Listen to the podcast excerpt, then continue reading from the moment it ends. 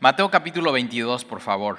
Estamos caminando con Jesús en su última semana, algunos le llaman la, semana de la pasión de, Cristo, eh, pero Jesús eh, lo que está haciendo es que cada vez, cada día, cada hora que sucede, eh, los fariseos y los saduceos y los herodianos y los celotes como que están subiendo su intensidad para ir contra Jesús y Jesús lo que hace es que les sigue amando y les sigue hablando y les sigue enseñando. Lo que vamos a ver hoy pasa en la explanada del templo donde Jesús está enseñando, eh, pero acuérdate, ya Jesús está, a, esa misma semana, el jueves Jesús es arrestado, para el viernes Jesús ser crucificado y todo está pasando en justo esa semana. Entonces, lo que estamos haciendo como iglesia en Mateo capítulo 22 es como caminando con Jesús hacia la cruz del Calvario y viviendo lo que Él está viviendo y escuchando lo que gente que estuvo en ese momento ahí, en esa semana, pudo escuchar. Y la Biblia eso es lo que nos abre, nos abre como un telón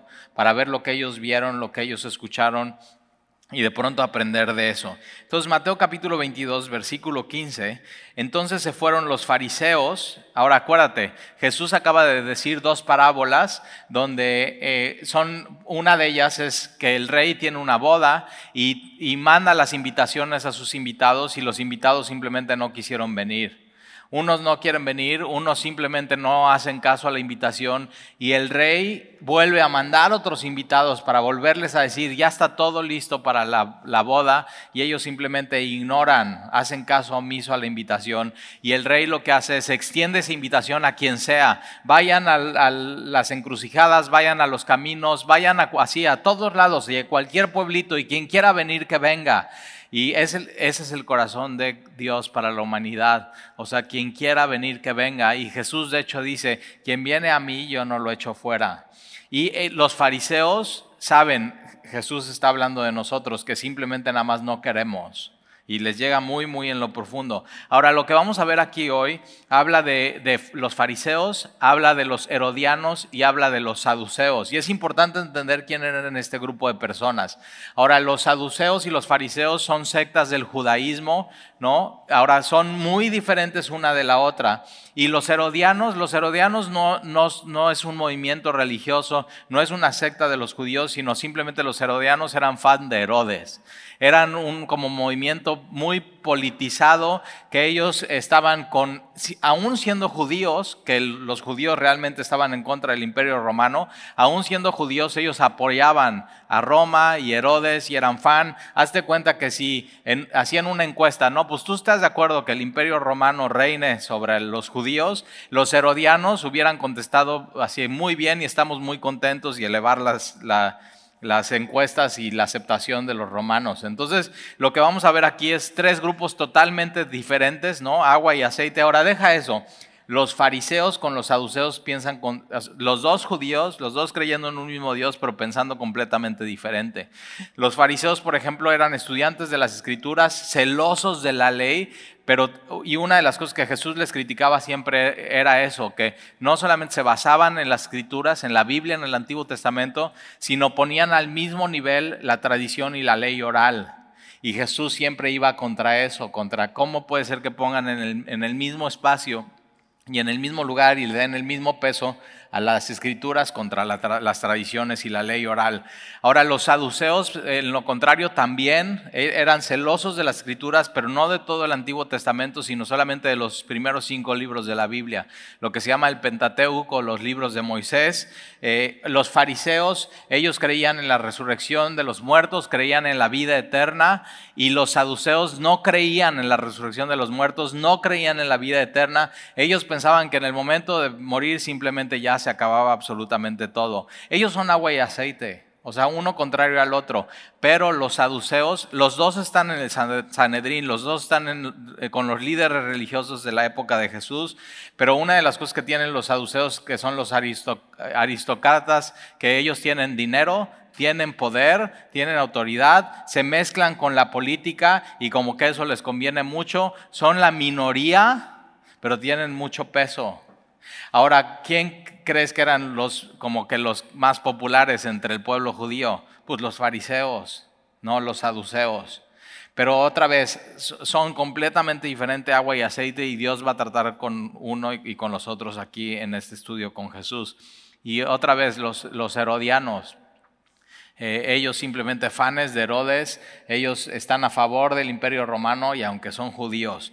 Y entonces, mira, vas a ver lo que sucede en el versículo 15. Entonces se fueron los fariseos y consultaron cómo sorprenderle en alguna palabra y le enviaron los discípulos de ellos con los herodianos.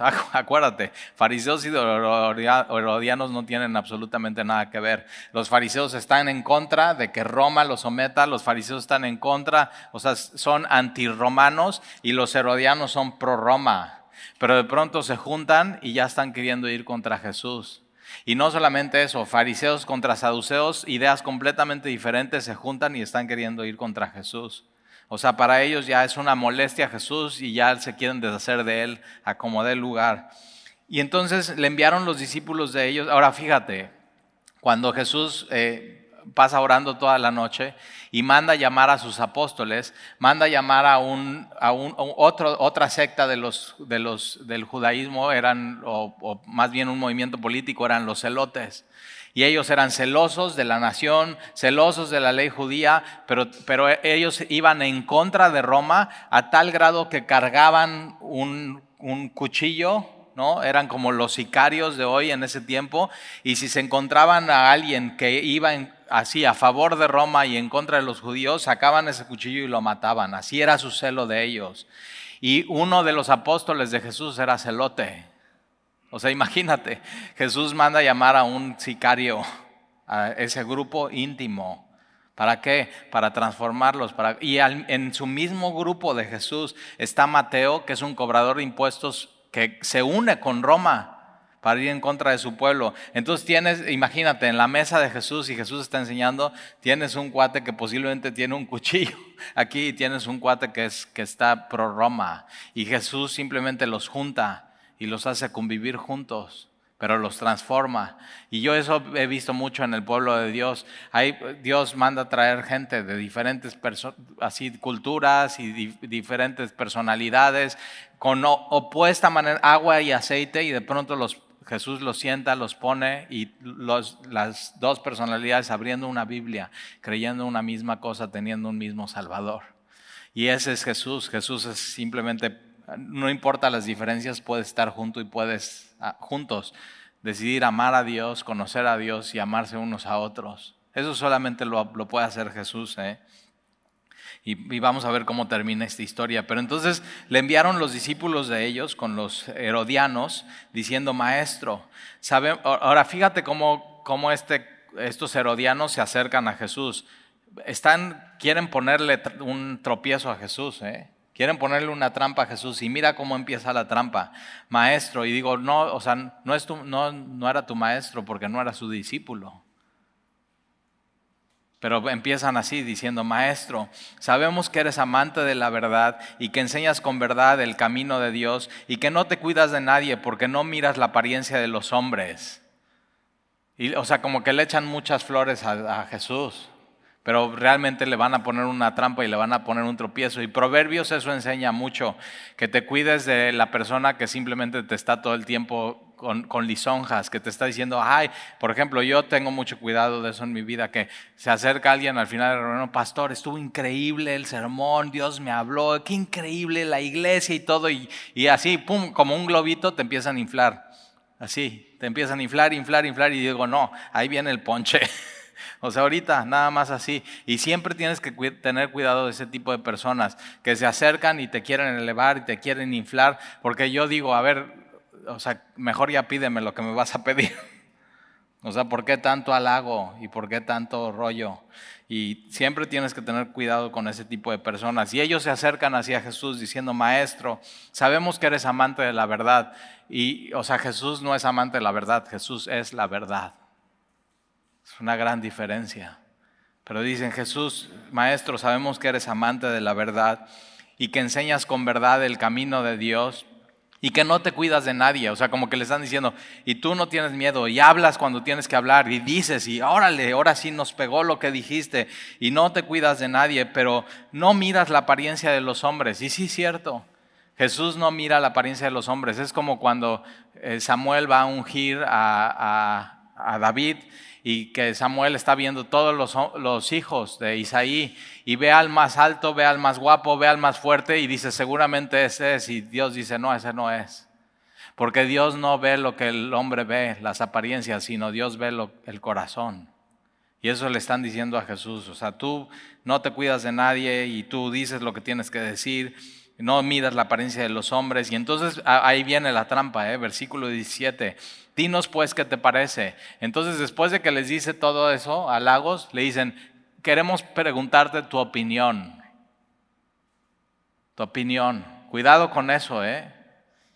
Queremos preguntarte, tu, ¿qué opinas? ¿Es lícito dar tributo a César o no? Y es, ahora esa es una pregunta así de mucha controversia en los tiempos de Jesús. ¿Por qué? Porque por supuesto que ellos pagaban impuestos al imperio romano, ¿no? Eh, tú tenías que pagar 10% eh, por alimentos, 20% por vino y aceite. Entonces, pues sí, alimentos 10%. Vino, aceite, ¿no? Que es más nice quien consume vino y aceite de oliva y así en primera extracción en frío, 20%. Y de ahí tenían 1% de impuestos para, para el trabajo, o sea, todos tus ingresos 1%. Y, y, había un, impuesto adicional, que ese es el que se refiere aquí, que era un impuesto que se pagaba una sola vez al año y era un denario. Un denario es una moneda de plata y ese denario tú lo tenías que pagar siendo, siendo judío, pero con eso lo que estabas diciendo es, o lo que Roma quería decir, ok, tú tienes que pagar este impuesto porque tú eres mío. Y por eso era una ofrenda, una afrenta para ellos pagar este impuesto, porque el pueblo de, Dios, los judíos están diciendo, nosotros no somos de Roma, nosotros somos de Dios. Nosotros no somos pueblo del César, nosotros somos pueblo de Dios. Y Roma dice, ah, no, ok, vas a pagarme un impuesto que es un denario. Ahora, un denario era la paga de un día de un soldado romano, así se medía, el salario de un soldado romano. Entonces, fíjate lo que está haciendo Roma con ellos. Está dando un aviso en medio de los impuestos y están diciendo, ok, tú me vas a tener que pagar todo esto, pero una vez al año, tú lo que vas a hacer es dar el pago de un día de un soldado romano. Y fíjate, para ellos era, ok, yo voy a dar este impuesto para un soldado romano, para que ese soldado romano me oprima a mí. Entonces era una afrenta para ellos dar este impuesto. Y es una trampa, ¿por qué? Porque acuérdate, ¿quiénes son los herodianos?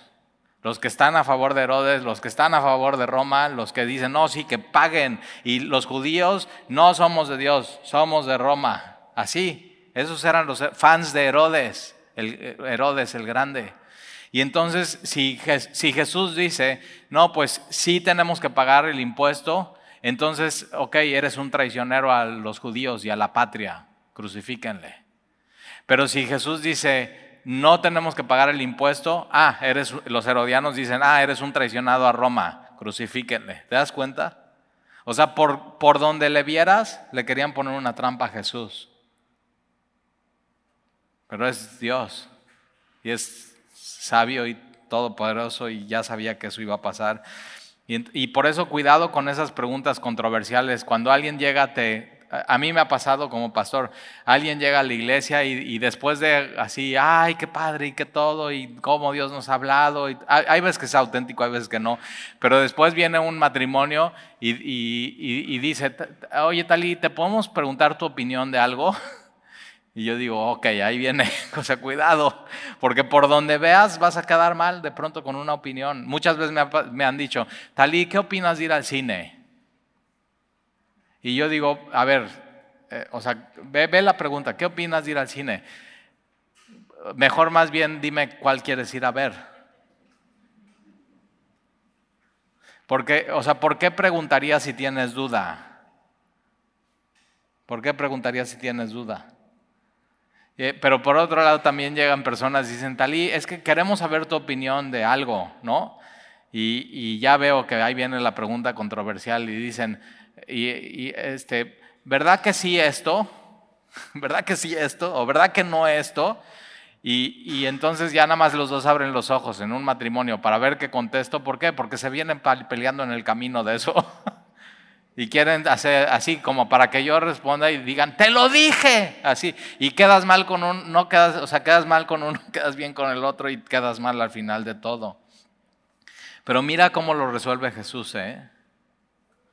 Dinos pues qué te parece, qué opinas, ¿es lícito dar tributo a César o no? Pero Jesús, conociendo la malicia de ellos, les dijo, ¿por qué me tentáis, hipócritas? O sea, dice, ustedes dicen que digo lo que siempre quiero decir, pues aquí está, hipócritas. ¿Por qué? Porque ellos no querían saber la respuesta. Y no solamente eso, sino ellos son enviados de, los fariseos cuando son herodianos y no tienen nada que ver uno con el otro. O sea, se están poniendo una careta y están diciendo cosas que no y Jesús conoce los corazones. Ahora, ¿por qué les dice hipócritas? Porque Jesús les ama y no quiere que sigan igual. Y les dice hipócritas. Versículo 19, mostradme la moneda del tributo. Y ellos le presentaron un denario, así le pasan una moneda de plata. Las monedas romanas es oro y plata y solamente oro y plata podían manejarlas el imperio romano, nadie más. Es decir, las monedas del templo no podían ser de oro y plata. ¿Te acuerdas? Cuando hacen los cambistas del templo. Pero entonces tienes la moneda. ¿Y qué hay, en la, qué hay en la moneda, en el denario en esos tiempos de Jesús? Por en una cara, o sea, si tú jugabas, no, pues vamos a echarnos un volado. En esos tiempos, por un lado estaba la cara de Tiberio y tú volteabas la moneda y estaba un trono con Tiberio sentado con ropa de príncipe o ropa de sacerdote. Y para ellos, para los judíos, Éxodo capítulo 20, uno de los mandamientos es no te harás imagen. Y se estaba presentando Tiberio como Dios. Entonces era una ofrenda, una ofrenda, ofrenda más a ellos, afrenta más a ellos decir, ok, tengo que pagar esto, y Él no es mi Dios, Dios es mi Dios, y hay toda esa, todo controvertido, como, así como hoy las vacunas. Ve a Djokovic. O sea, ya todo un rollo y así, todo así, no estaba vacunado, entra, le quitan la visa, lo llevan a un lugar, está de, detenido, pero no está detenido. Y entonces así, y ya toda una nación dividida por eso. Y acuérdate, quien quiere dividir es Satanás. Quiere dividir familias, quiere dividir naciones, quiere dividir empresas, quiere dividir matrimonios. Y Jesús siempre está buscando armonía. Él siempre está buscando eso. Pero cuidado con temas controversiales en tu vida. O sea, a mí, por ejemplo, cuando llegan me dicen, Talí, ¿qué opinas de la vacuna? Entonces mejor les hago una pregunta, ¿tú ya te vacunaste? y a la otra, ¿tú ya te vacunaste? Y ya, y ahí veo, hay un choque aquí entre las dos. Y digo, ¿por qué no oran y buscan a Dios en cuanto a eso? Y ya, te zafas de la controversia. ¿Por qué meterte a una controversia que no tienes que estar ahí?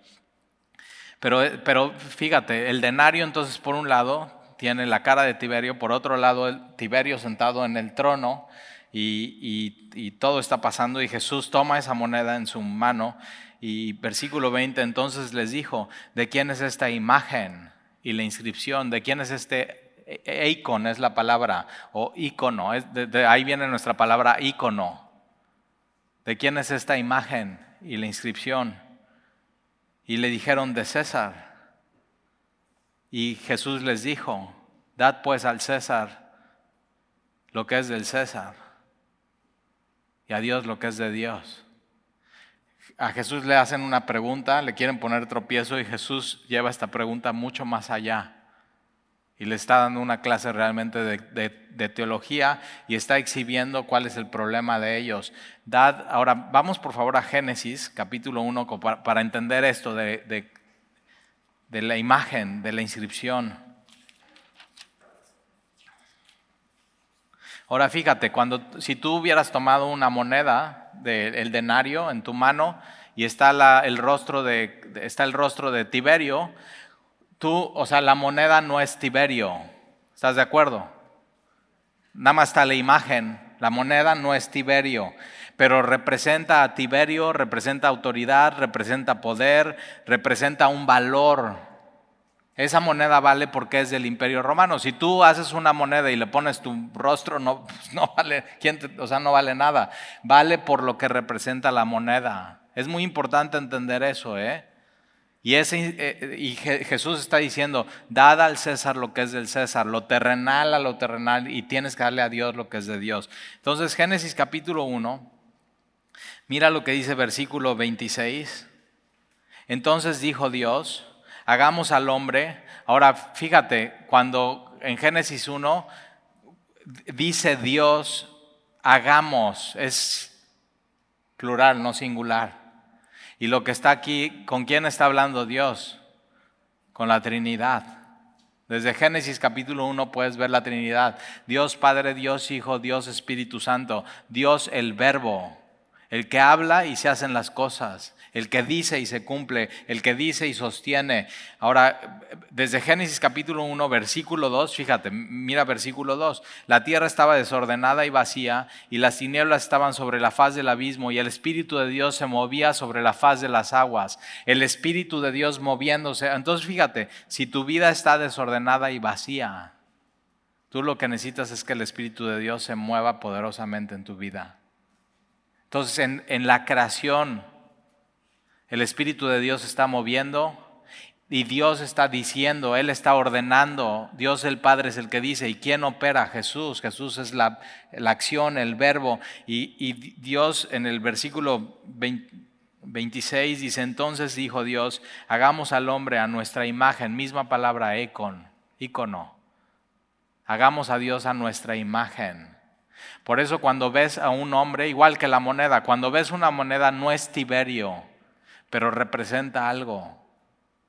Cuando ves un nombre no es Dios, porque si no eso sería panteísmo. Cuando ves un nombre que está hecho a la imagen de Dios, no es Dios, sino representa algo. Todo lo bueno que esa persona tiene, toda la bondad, todo el valor, todo el peso, viene de Dios. No importa, no importa qué tan mala sea la persona, no, no importa qué tan lejos esté de Dios, no importa, siempre vas a ver destellos de la imagen de Dios en una persona, porque así viene desde la creación, mira. Hagamos al hombre a nuestra imagen, ícono, conforme a nuestra semejanza, y señoré en los peces del mar, en las aves de los cielos, en las bestias, en toda la tierra, en todo animal que se arrastra sobre la tierra, y creó Dios al hombre a su imagen a la imagen de Dios los creó, varón y hembra los creó. Así fue desde el principio. Hombre y mujer, ese era el plan de Dios. Tan sencillo, tan simple. Y hoy en día, ¿sabías que hoy en día, deja Estados Unidos, ya llegó a México? Tú cuando vas a hacer un trámite con el gobierno puedes poner hombre, mujer o indefinido.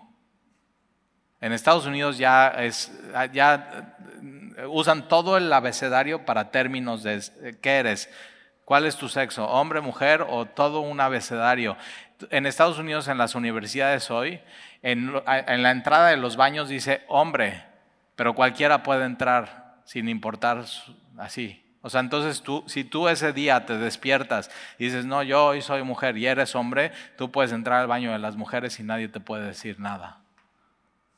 Pero no fue así, así Dios no nos creó, no fue así al principio. Y, lo de Estados Unidos todo, o sea, llegan a México modas de vestir, modas de hablar, modas de música, pero también llega lo espiritual. ¿eh? Y tú, tú tienes que estar preparado para contestarle esas preguntas a tus hijos y guiarlos y decirles, mira, eh, en el principio Dios los creó hombre y mujer, así los creó. Y versículo 28, y los bendijo Dios. Y les dijo, fructificad y multiplicaos. Entonces un hombre con un hombre no se puede multiplicar. Una mujer con una mujer no se puede multiplicar. Ahora esta palabra fructificar y multiplicados no solamente habla de tener hijos y llenar la tierra, sino también habla de, de crear la cultura. O sea, Dios dice, ya, y crean la cultura, crean, crean, crean música, innoven, hagan empresas, hagan cultura, hagan poesía, escriban libros, escriban canciones, toquen música, compongan cosas.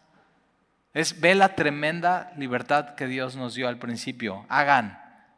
Ahora ve dónde ha llevado Dios esa, creatividad y esa creación y de pronto cómo Dios eh, ha permitido que el hombre haga con él lo que quiera y ve hasta dónde ha llegado el hombre también con eso en su vida. Pero es eso, los bendijo, fructificados y multiplicados, llenad la tierra. Y versículo 31, y vio Dios todo lo que había hecho, y aquí que era bueno en gran manera, y fue la tarde y la mañana el día sexto. Entonces, así como en la moneda de Tiberio, no es Tiberio, pero está, eh, está lo que representa, está lo, el, valor, así en cada uno de los seres humanos está el sello y la imagen de Dios. Entonces, mira, vamos a regresar a Mateo capítulo 22 y, y, vamos a entender con esto en mente qué es lo que está diciéndoles Jesús ahí, qué es lo que Jesús nos dice a nosotros hoy.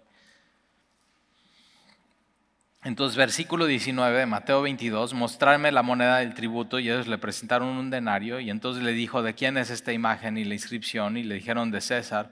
Y les dijo, dad pues al César lo que es del César. Ahora, alguien que nunca en su vida ha visto a César, ve la moneda y, conoce a César. Porque trae su, su imagen, su valor, su todo. Alguien que nunca nadie ha visto a Dios. Simplemente con ver lo bueno de un hombre puede conocer cosas de Dios, los atributos de Dios a través de, su creación.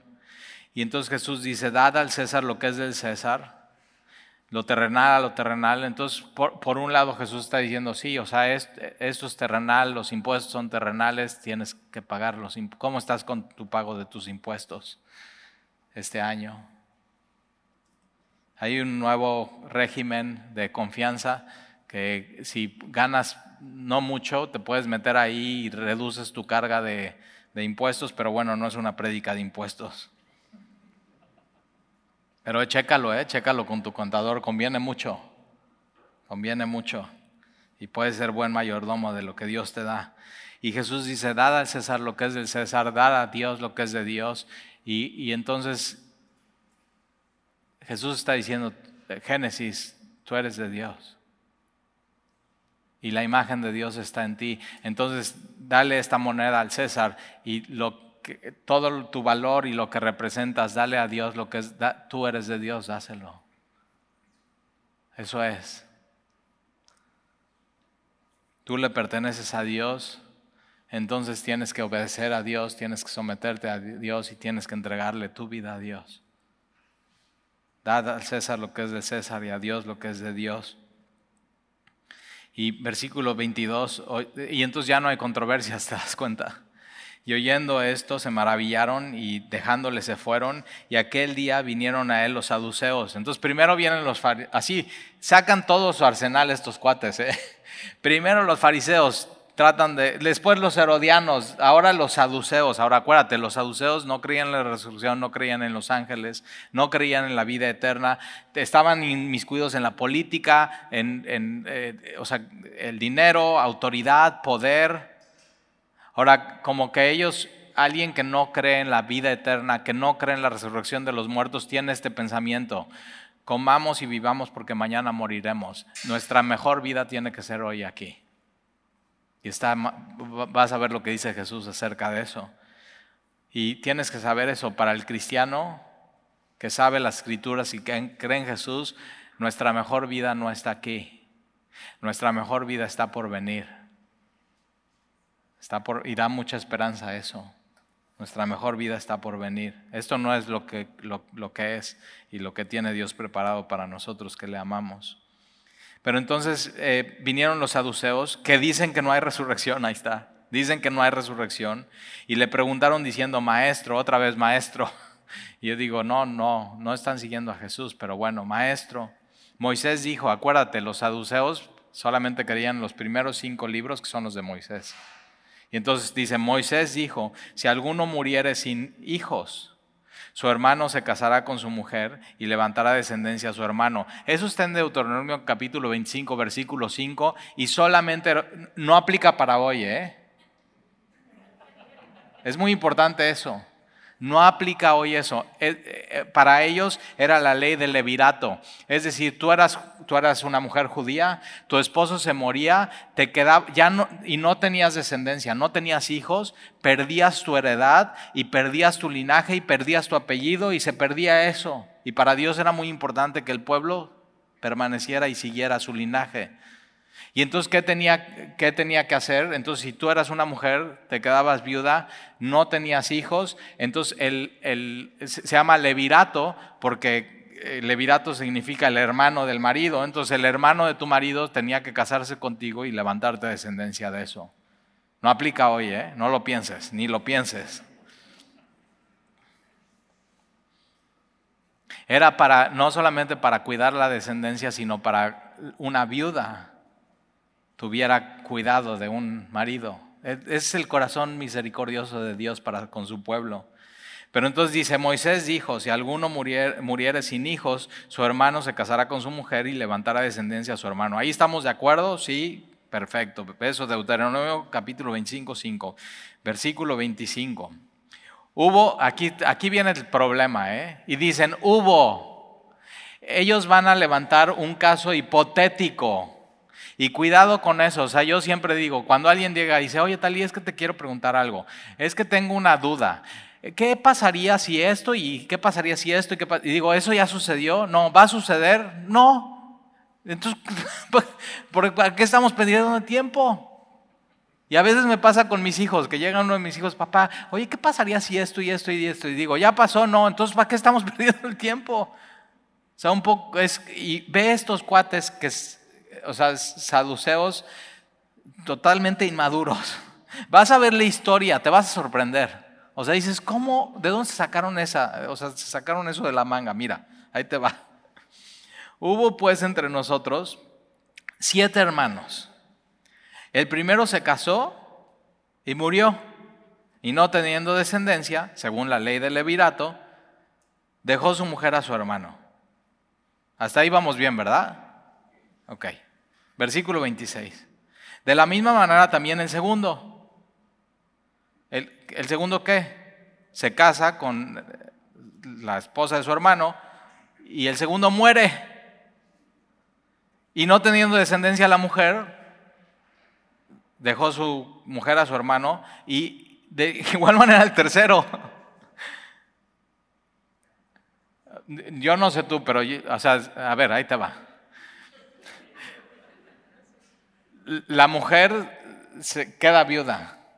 Viene el, cuñado, el esposo, y dice, ok, no tuviste descendencia, yo me caso contigo. Se casa y antes de tener descendencia se muere. Y viene el tercero, no, pues eh, otro hermano, no, pues se murió mi hermano, yo me caso contigo. Y viene el tercero, y yo digo, no, pues yo al tercero, si yo soy el cuarto, me rajo. O sea, ¿qué le di puso en la sopa? Pero ve, o sea, ve, ve estos cuates cómo están llegando con esas cosas. Y entonces el segundo, el tercero, hasta el séptimo. Digo, no se dan cuenta, es la viuda negra.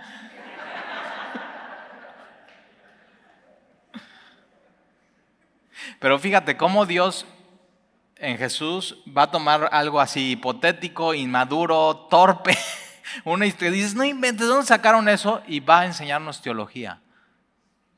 Mira esto, ¿eh?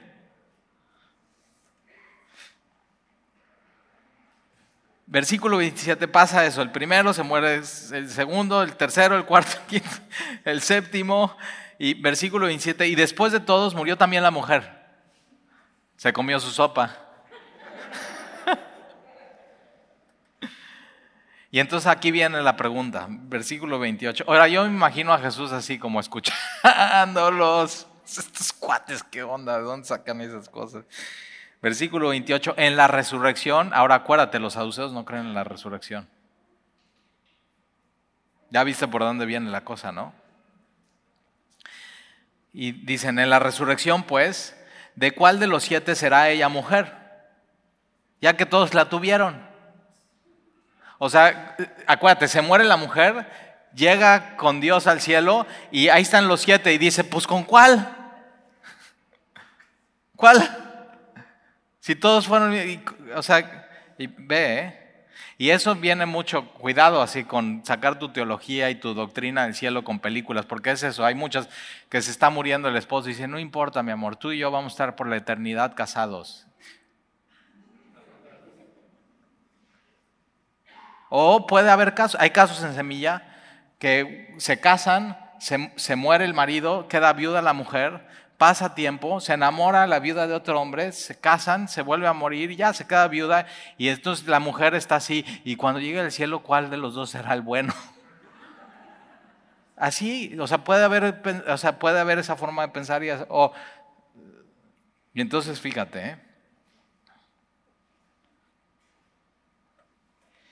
En la resurrección de cuál de los siete será ella mujer, ya que todos la tuvieron. Y entonces respondiendo Jesús les dijo, erráis, o sea, qué equivocados están. ¿En qué? En la resurrección. Los saduceos no creían en la resurrección y Jesús está diciendo, ustedes están mal porque no creen en la resurrección. Erráis ignorando las escrituras, el Pentateuco. ¿Te acuerdas? Ellos se creían que sabían mucho de la Biblia y del Pentateuco, pero ellos erráis ignorando las escrituras y el poder de Dios. Porque las escrituras sí enseñan que hay resurrección de los muertos y las escrituras enseñan que Dios tiene poder para dar vida eterna y resucitar a los muertos.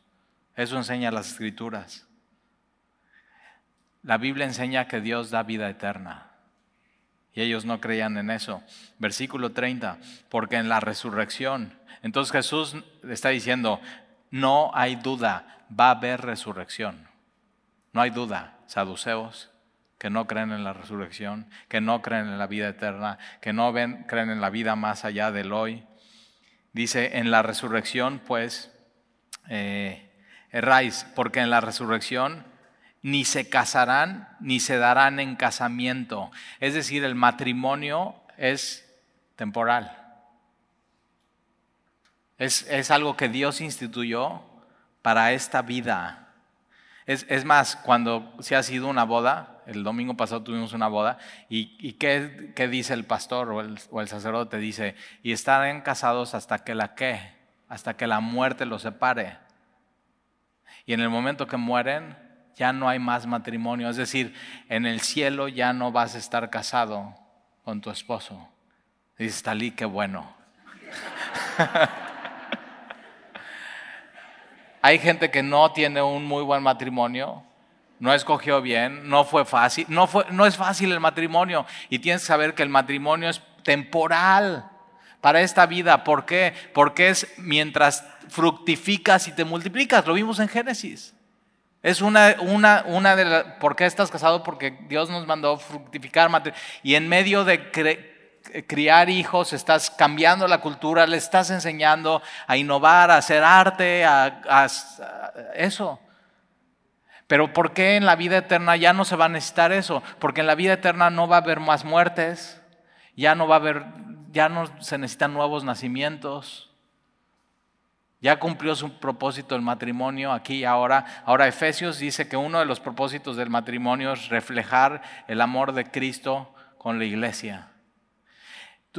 si tú estás casado, el propósito de tu matrimonio es ser una vitrina de cómo es la relación de Jesús con su iglesia, cómo Jesús cuida su iglesia, cómo Jesús sustenta su iglesia, cómo Jesús la ama y la hermosea y habla bien de ella, cómo Jesús es eso. Y eso en el cielo ya no se va a necesitar, porque ya vamos a vivir esa unión. Tienes que saber eso.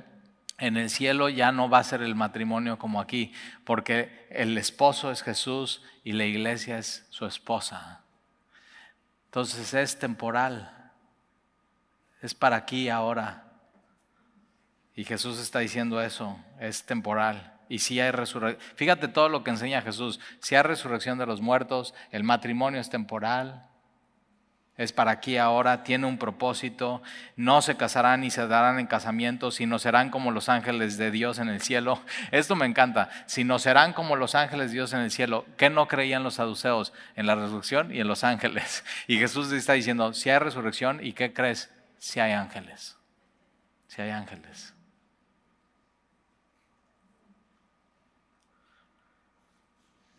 Versículo 31, pero respecto a la resurrección de los muertos, ¿no habéis leído lo que os fue dicho por Dios cuando dijo, yo soy el Dios de Abraham. Acuérdate, ellos leían el Pentateuco, Moisés. Y dice, oh, Jesús dice, voy a agarrar el Pentateuco, cinco primeros libros, Éxodo, capítulo 3, cuando Moisés está en el desierto cuidando las ovejas de su suegro, pensando, ya, soy insignificante, Dios ya nunca me va a usar, 80 años, ¿eh?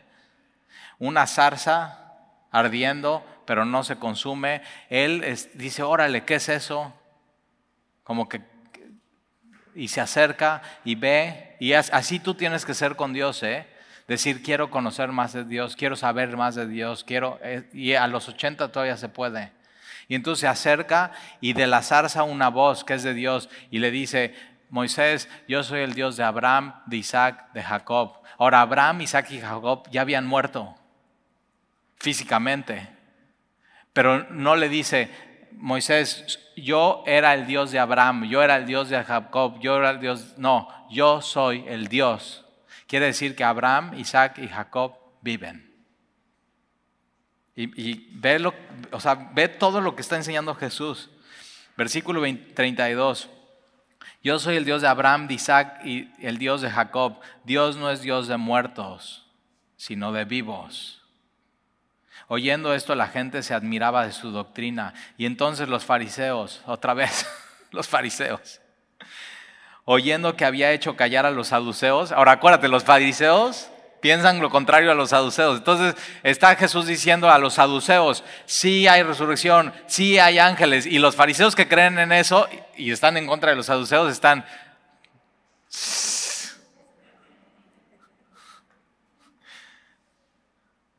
Y, entonces los fariseos, oyendo que había hecho callar a los saduceos, se juntaron a uno y uno de ellos, intérprete de la ley, preguntó para, eh, por tentarle diciendo, Maestro, ¿cuál es el gran mandamiento de la ley?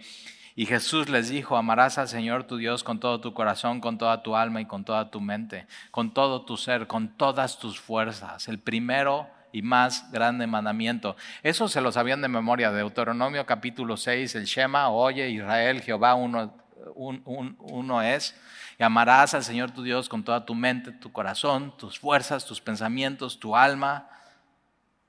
Y este es el primero y gran mandamiento. Y el segundo, solamente 12, ¿eh? acuérdate, más de 600 mandamientos en el Antiguo Testamento. Éxodo capítulo 20, Moisés dice, son 10. Y cuando le preguntan a Jesús, dice, son dos. A veces como que, ay, el cristianismo es demasiado complicado. No, dos, dos cosas que tienes que hacer y dos cosas que tienes que cumplir y dos cosas que tienes que vivir, pero las tienes que vivir con todo tu ser, con toda tu alma, con todas tus fuerzas, con toda tu mente, con todo. Y Jesús dice, amarás a Jehová tu Dios y el segundo es semejante a eso. ¿Por qué? Porque se trata de amar también. Entonces es amar. Amarás a tu prójimo como a ti mismo. ¿Y qué crees? No hay un tercer mandamiento. Hay una mentira en el mundo que, ay no, es que ese joven necesita amarse a sí mismo. Y Jesús no dijo eso. Amarás a Dios con todo tu corazón, amarás a tu, ahora a tu prójimo. Aquí prójimo no nada más es tu papá, tu mamá, tu esposa, tus hijos, tus amigos, tus hermanos en Cristo, tu prójimo es tu vecino, quien quiera que sea. Aunque piense diferente a ti, aunque tenga creencias diferentes a ti. Jesús dice, el segundo y más grande mandamiento es amar a tu prójimo. Amar a tu prójimo. Entonces, los dos más grandes mandamientos, según Jesús, es, se trata de amar y amar y amar y amar un poco más. Eso es caminar con Dios, que Dios es amor. Él te ama a ti para que tú puedas amar a Dios de regreso y amar a los demás.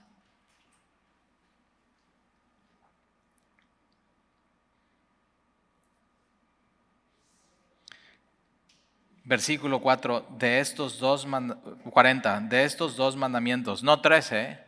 no es ama a Dios, ama a tu prójimo, ámate a ti. ¿Sabes cuál es el gran problema de la humanidad? Que se ama demasiado a sí misma. Alguien que está deprimido en su vida, su problema no es de que, ay, se tiene que amar a sí mismo, su problema es que se ama demasiado. Fíjate, Fíjate, escúchalos cómo hablan. No, pues es que me, o sea, me, me siento triste. Es que me abandonaron. Es que nadie me quiere. Es que, ¿y de quién está hablando esa persona? De él, de ella. ¿Qué tiene que ser una persona que está así?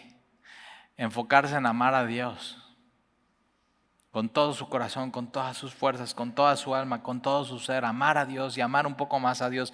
Por eso tan importante en el tiempo de la alabanza que pongas todas tus fuerzas para amar a Dios y cantar a Dios. Y no solamente aquí en la alabanza, sino con tu vida. Con tu vida que tienes que ser amar a Dios. Que cada decisión que tomes en tu vida es, esto es, con esto estoy amando a Dios o no estoy amando a Dios. Y entonces amas a Dios y de ahí te enfocas en amar a los demás, amar a los demás. Una manera, siempre lo he dicho, si tú estás sufriendo, estás deprimido, tienes falta de esperanza, tienes que venir a servir a los demás y conocer historias de los demás. Por ejemplo, las despensas es un perfecto lugar donde tú puedes estar. ¿Por qué? Porque ahora sí tienes tus cosas, sí tienes tus problemas, sí tienes tus heridas, todo eso es real, no queremos decir que no lo es, pero cuando vienes y sirves a otras personas y escuchas sus historias y pones tu historia con la historia de alguien más y dices, híjoles, pues no es tan mal. Y Dios te da perspectiva. Y en vez de estar ensimismado en tus problemas y en tus asuntos, estás amando a Dios y amando a los demás. Y Jesús enseñó que ahí está la vida más plena. Ahí está. ¿Quieres plenitud en tu vida? Ama a Dios y ama a los demás. Solamente dos mandamientos, no hay tres mandamientos. Y dice Jesús, de estos dos mandamientos depende toda la ley y los profetas. Entonces, a ver, ahí te va. Dice, Talí, es que yo no sé bien, porque ni siquiera he leído toda la Biblia, y menos el Antiguo Testamento, y hay cosas que no entiendo. Y Jesús dice, mira, no te la compliques. Todo el Antiguo Testamento, todos los libros del Antiguo Testamento, todos, se resumen en esto. Ama a Dios, ama a tu prójimo. Ahora, ¿quieres ir más profundo y saber cómo se ve eso? Lee el Antiguo Testamento, lee el Nuevo Testamento, sigamos aprendiendo de Dios. Pero es muy sencillo hoy es el primer día que decides seguir a Dios en tu vida, es muy sencillo lo que tienes que hacer de aquí hasta que vayas con Él. Ama a Dios con todo tu ser. Y ama a tu prójimo. Ama, amor. Eso es. Eso, eso es lo que hemos sido llamados. Versículo 41. Y estando juntos los fariseos, otra vez los fariseos Jesús les preguntó, ahora ahí te va, ¿eh? Vienen los fariseos y le hacen una pregunta a Jesús. Vienen los herodianos, le hacen una pregunta a Jesús. Vienen los saduceos, le hacen una pregunta a Jesús. Y Jesús contesta, contesta, contesta. Y al final todos se quedan callados y Jesús dice, ahora yo puedo preguntarles a ustedes. Les están queriendo ponerle tropiezo y, y poner a prueba a Jesús. Y Jesús dice, ahora yo les voy a poner a prueba a ustedes. Pero las pruebas que pone Jesús como esta es para amarles y para hacerles saber quién es Jesús. Y entonces estando juntos los fariseos, Jesús les preguntó diciendo, ¿qué, ¿qué, pensáis del Cristo, del Mesías? ¿Qué piensas del Mesías? Había un pensamiento y todavía lo hay en algunas, en algunas creencias del judaísmo, que el Mesías es una persona que Dios va a levantar de alguna generación. ¿Para qué? Para que el pueblo de Israel sea liberado y deje de ser oprimido. Y eso se creía, o sea, es, es, alguien que está aquí entre nosotros y que nos va a liberar de la opresión de Roma. Y por eso Jesús está diciendo, ¿qué pensáis del Cristo, del Mesías? ¿De quién es hijo? Y le dijeron de David, un término mesiánico en el Antiguo Testamento es que el Mesías iba a ser hijo de David, del linaje de David. Ahora Jesús es hijo de David, del linaje de David. Pero ellos están pensando que, el Mesías simplemente es un ser humano más y no saben que, que el Mesías era Dios mismo. Y eso es importante entender. El Mesías, Jesús, era Dios mismo. Emanuel, Dios con nosotros. Él mismo se estaba dando a nosotros. Y entonces diciendo, ¿qué pensáis del Cristo? ¿De quién es hijo? Y le dijeron de David. Y él les dijo, pues como David en el Espíritu le llama Señor, diciendo, ¿cómo David en el Espíritu le llama al Mesías Señor? Ahora, Señor es un término de Dios, Entonces Jesús les está aclarando, el Mesías no solamente es un nombre, sino el Mesías es Dios mismo. 100% hombre, 100% Dios. Ellos no, no habían entendido eso. Hoy hay gente que no entiende que Jesús es 100% hombre y 100% Dios, es Dios mismo. Y entonces como David en el Espíritu, eso es Salmo 110, 111, el salmo más usado en el Nuevo Testamento. Ahora lo puedes leer, Salmo 111, esta semana puedes meditar, puedes contestar esta pregunta, ¿qué piensas de Cristo? Y leer Salmo 110 y leer este, este pedazo de tu Biblia y dice, pues, ¿cómo David en el Espíritu le llama? Ahora, Jesús está diciendo, otra enseñanza más, ¿eh? El Antiguo Testamento y Salmos, Salmo 110, fue inspirado por el Espíritu Santo. Toda la escritura, desde Génesis hasta Apocalipsis, es inspirada por Dios, inspirada por el Espíritu Santo. Y entonces, pues como David en el Espíritu le llama Señor diciendo, dijo el Señor a mi Señor, Señor refiriéndose a Dios, y mi Señor refiriéndose al Mesías, a Cristo, siéntate a mi, a mi derecha hasta que ponga tus enemigos por estrado de tus pies. Pues si David le llama Señor, ¿cómo es su hijo? Y nadie le podía responder palabra, ni osó alguno desde aquel día preguntarle más. Con esto Jesús, ahora medita en esto, ¿eh? vuélvelo a leer, vuélvelo a leer, vea el Salmo 110, pero con esto Jesús está diciendo, eh, se, se está atribuyendo a sí mismo y está diciendo, yo soy el Cristo, yo soy el Mesías, yo soy el Señor, yo soy Dios. Gente captó, gente no captó, pero los que captaron cambió su vida. ¿Oramos?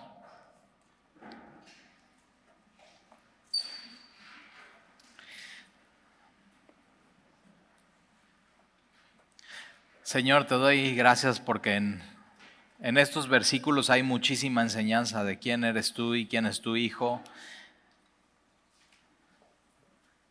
Y nos has enseñado que nuestra vida te pertenece a ti, tú nos hiciste, no nosotros nos hicimos a nosotros mismos. Y entonces si tú nos hiciste, somos responsables de qué hacer con nuestra vida delante de ti. Pero sobre todo, Jesús dijo, dad al César lo terrenal, a lo terrenal, pero tienes que darle a Dios lo que es de Dios y nos hemos dado cuenta que, que somos nosotros tuyos, Señor. Tenemos tu imagen, el valor que tenemos como seres humanos, humanos es porque tú lo has puesto en nosotros y representamos algo.